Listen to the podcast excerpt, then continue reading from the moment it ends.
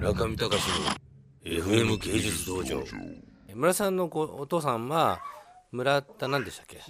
村田茂樹さんという日本画家の方で京都画壇の横の会とかで僕も学生の頃よく知っている名前だったんですけどもその息子さんっていうのはあの最近知ったんですけど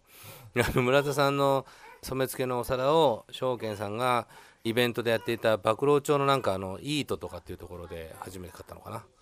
で買わせていただいてからまああのちょこちょこ買わせていただいて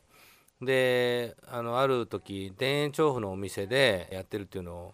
を器ノートっていうウェブサイトの松本さんという人が書いてるウェブサイトの情報で知って最終日に行ったらもうほとんど売れ残って売れ残ってなくてそれをガーッと買い始めてからちょっと僕の中でブームが火がついてとかなんとかって去年京都の村田さんの陶芸店でお会いしてからのご縁なんですけれども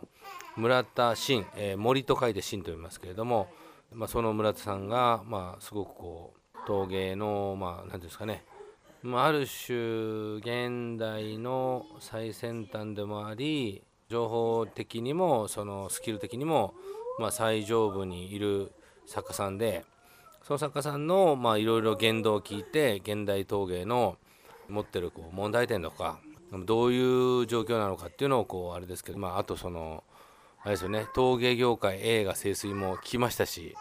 まあ、そういう話もあんまりしづらいかもしれませんけどもどこまで聞けるかっていうのが今録音してるこの状況です。中見隆の FM 芸術道場。